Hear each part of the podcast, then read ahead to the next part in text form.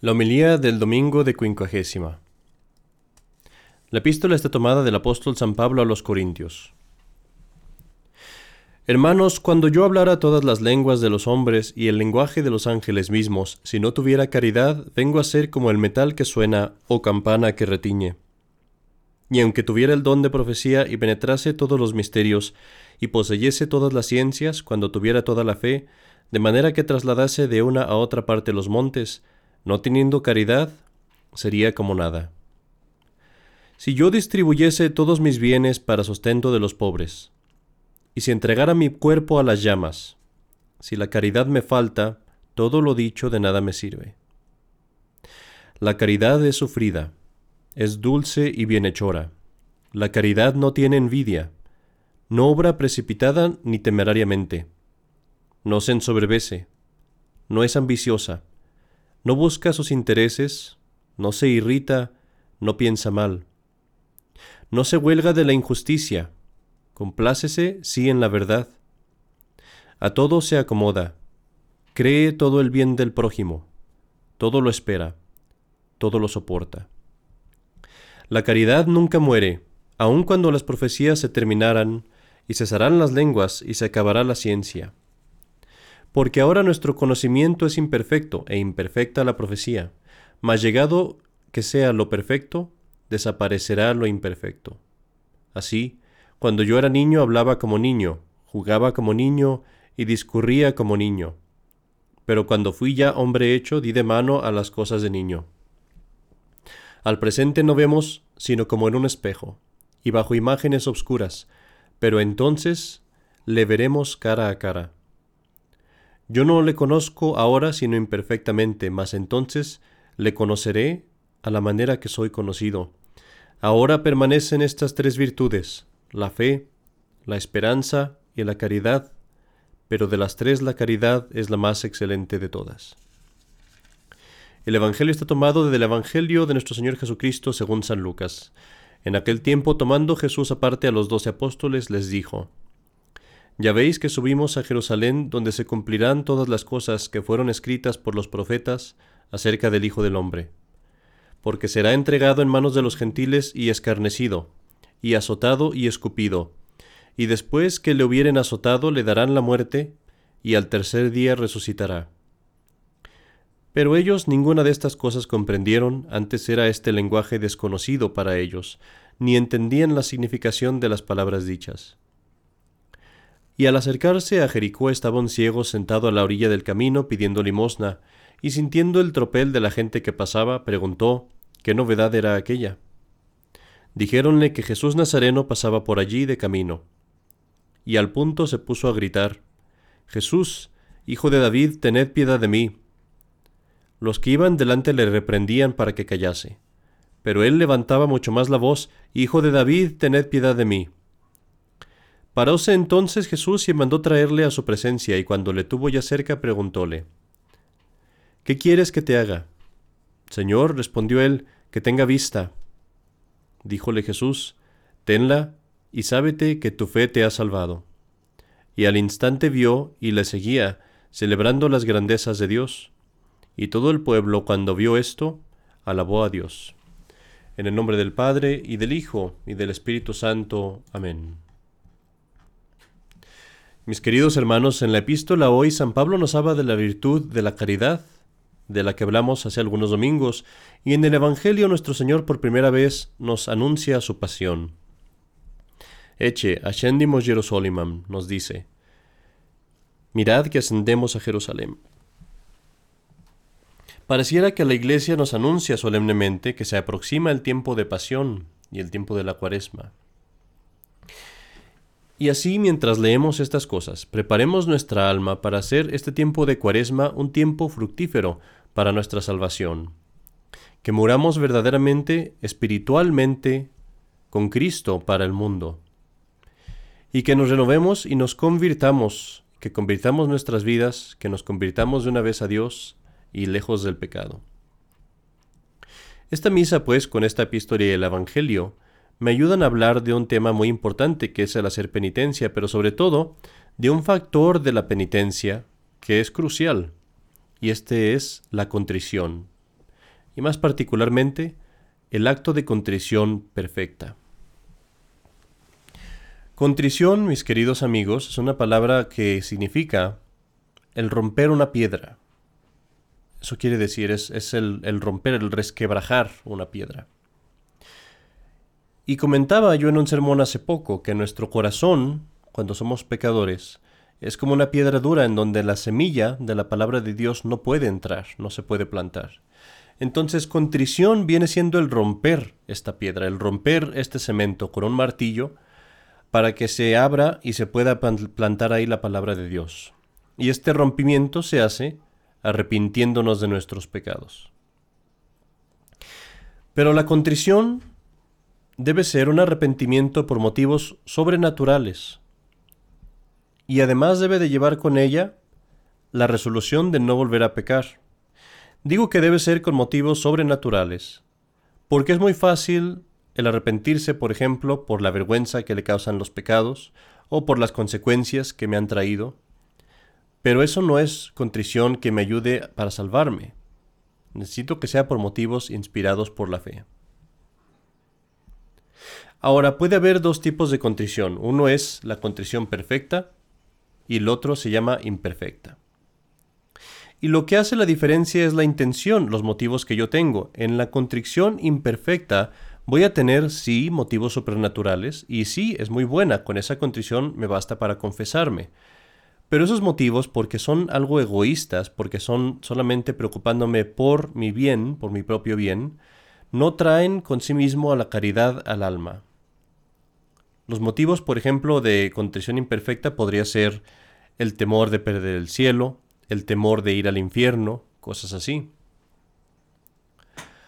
Pero la contrición perfecta es cuando estamos arrepentidos de nuestros pecados por motivos que no son egoístas, sino que están llenos de amor.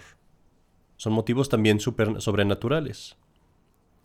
Es la contrición perfecta cuando estamos arrepentidos por nuestros pecados sin importar lo que pasara con nosotros.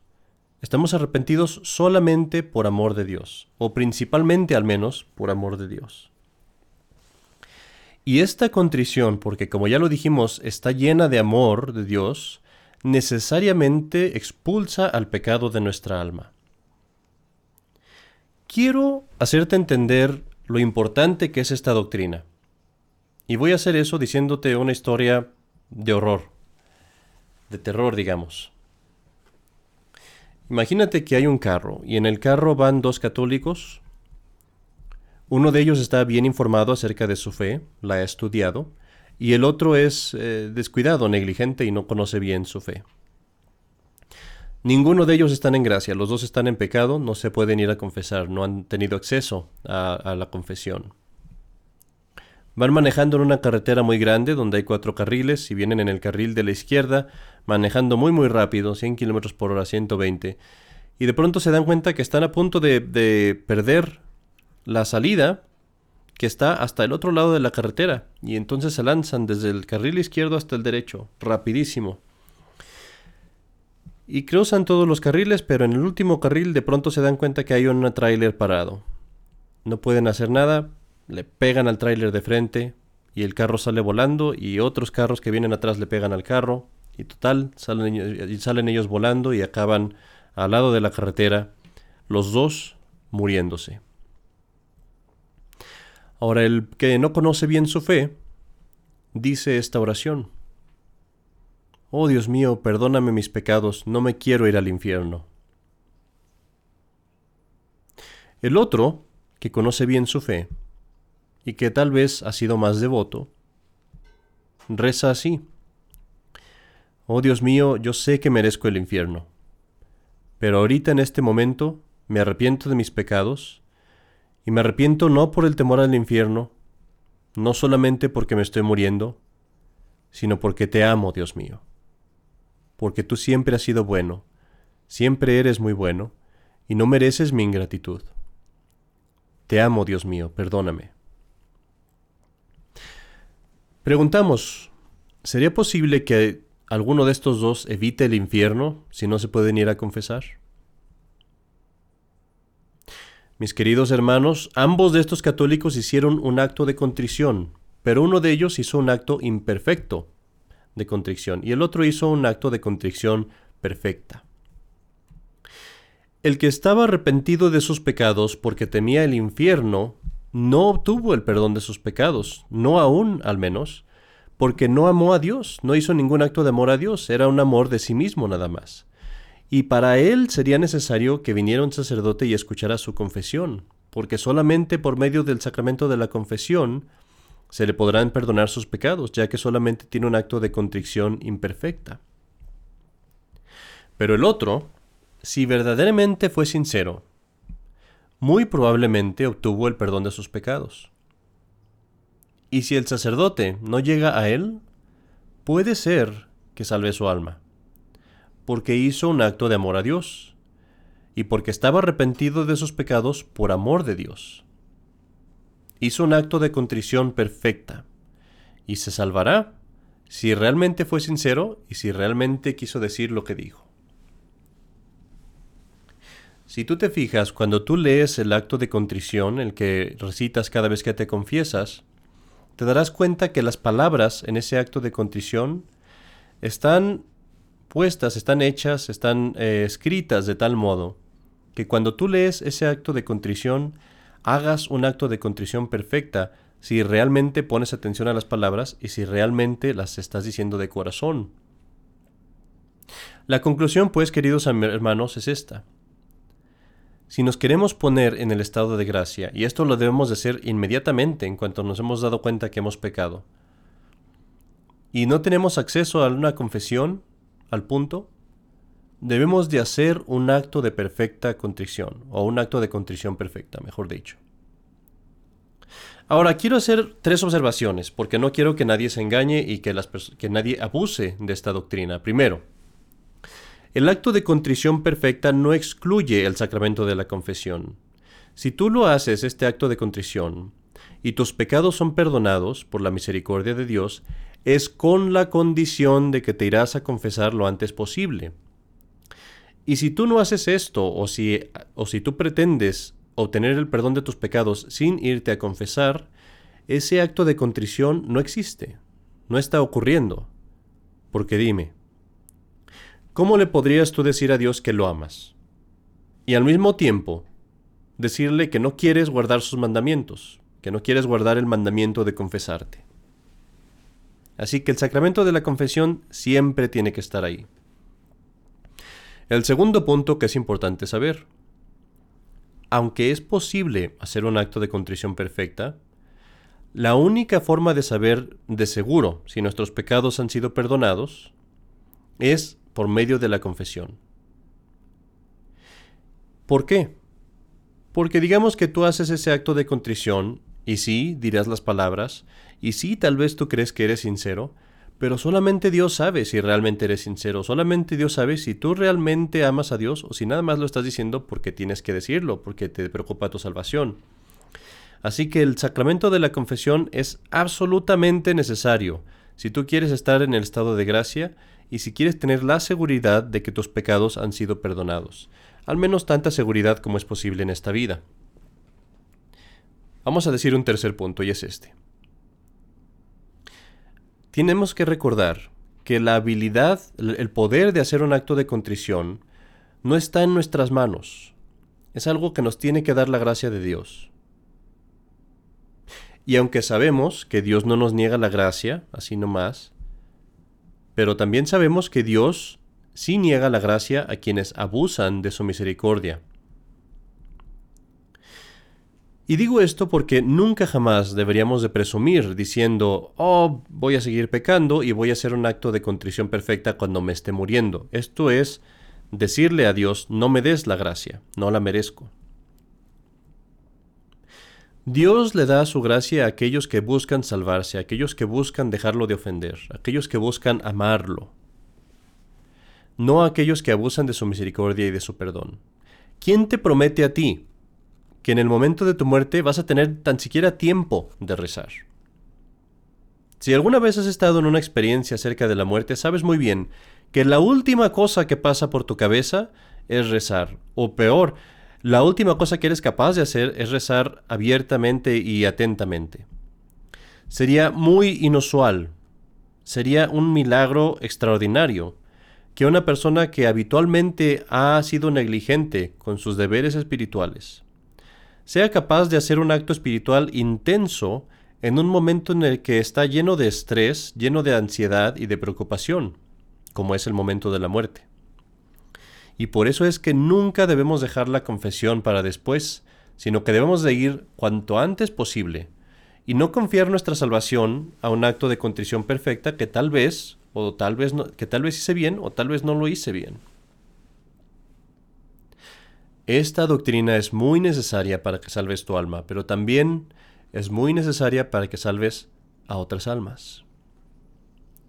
Muchos de nosotros tenemos amigos en la iglesia modernista, que se llama católica, pero que es, es, una iglesia que está infectada con modernismo, no es la iglesia católica de siempre, o tenemos amigos en el protestantismo, o en religiones de cristianos, como les dicen, sin denominación, y puede ser que nos encontremos en una situación en el que hablarles de la fe, procurarlos convertir a la verdadera religión católica es imposible. Ahora, todos sabemos que uno no se puede salvar en una religión falsa a través de una religión falsa o gracias a una religión falsa o a una secta. Eso es imposible. Pero se pueden salvar a pesar de una religión falsa, a pesar de una secta protestante. Sabemos también que muchos de ellos, de nuestros amigos, están bien bautizados. Así que, ¿qué puedo hacer yo? Si no les puedo explicar la fe, si no los puedo tratar de convertir, ¿qué puedo hacer para salvar su alma? Les debo enseñar la siguiente doctrina. Primero, que crean en la Santísima Trinidad. Segundo, que crean en nuestro Señor Jesucristo, que vino, que, que sufrió por nosotros para salvarnos. Tercero, que crean que Dios premia a los buenos y castiga a los malos, que hay un cielo y hay un infierno. Y cuarto, que le recen a Dios con todo su alma, diciéndole sinceramente que quieren pertenecer a la verdadera iglesia de Cristo y seguir todas las enseñanzas de Cristo. Y finalmente, enséñales a hacer un acto de contrición perfecta. Y si se da el caso que no tienes el tiempo o el lugar para explicarles la fe católica, o si la persona no tiene la disposición de escuchar tu instrucción, estas cosas al menos son las básicas y las más necesarias para salvarse.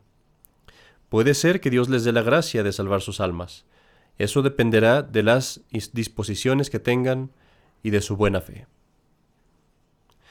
Mis queridos amigos, vemos pues que importante es comprender muy bien qué es el acto de contrición perfecta y cómo se hace.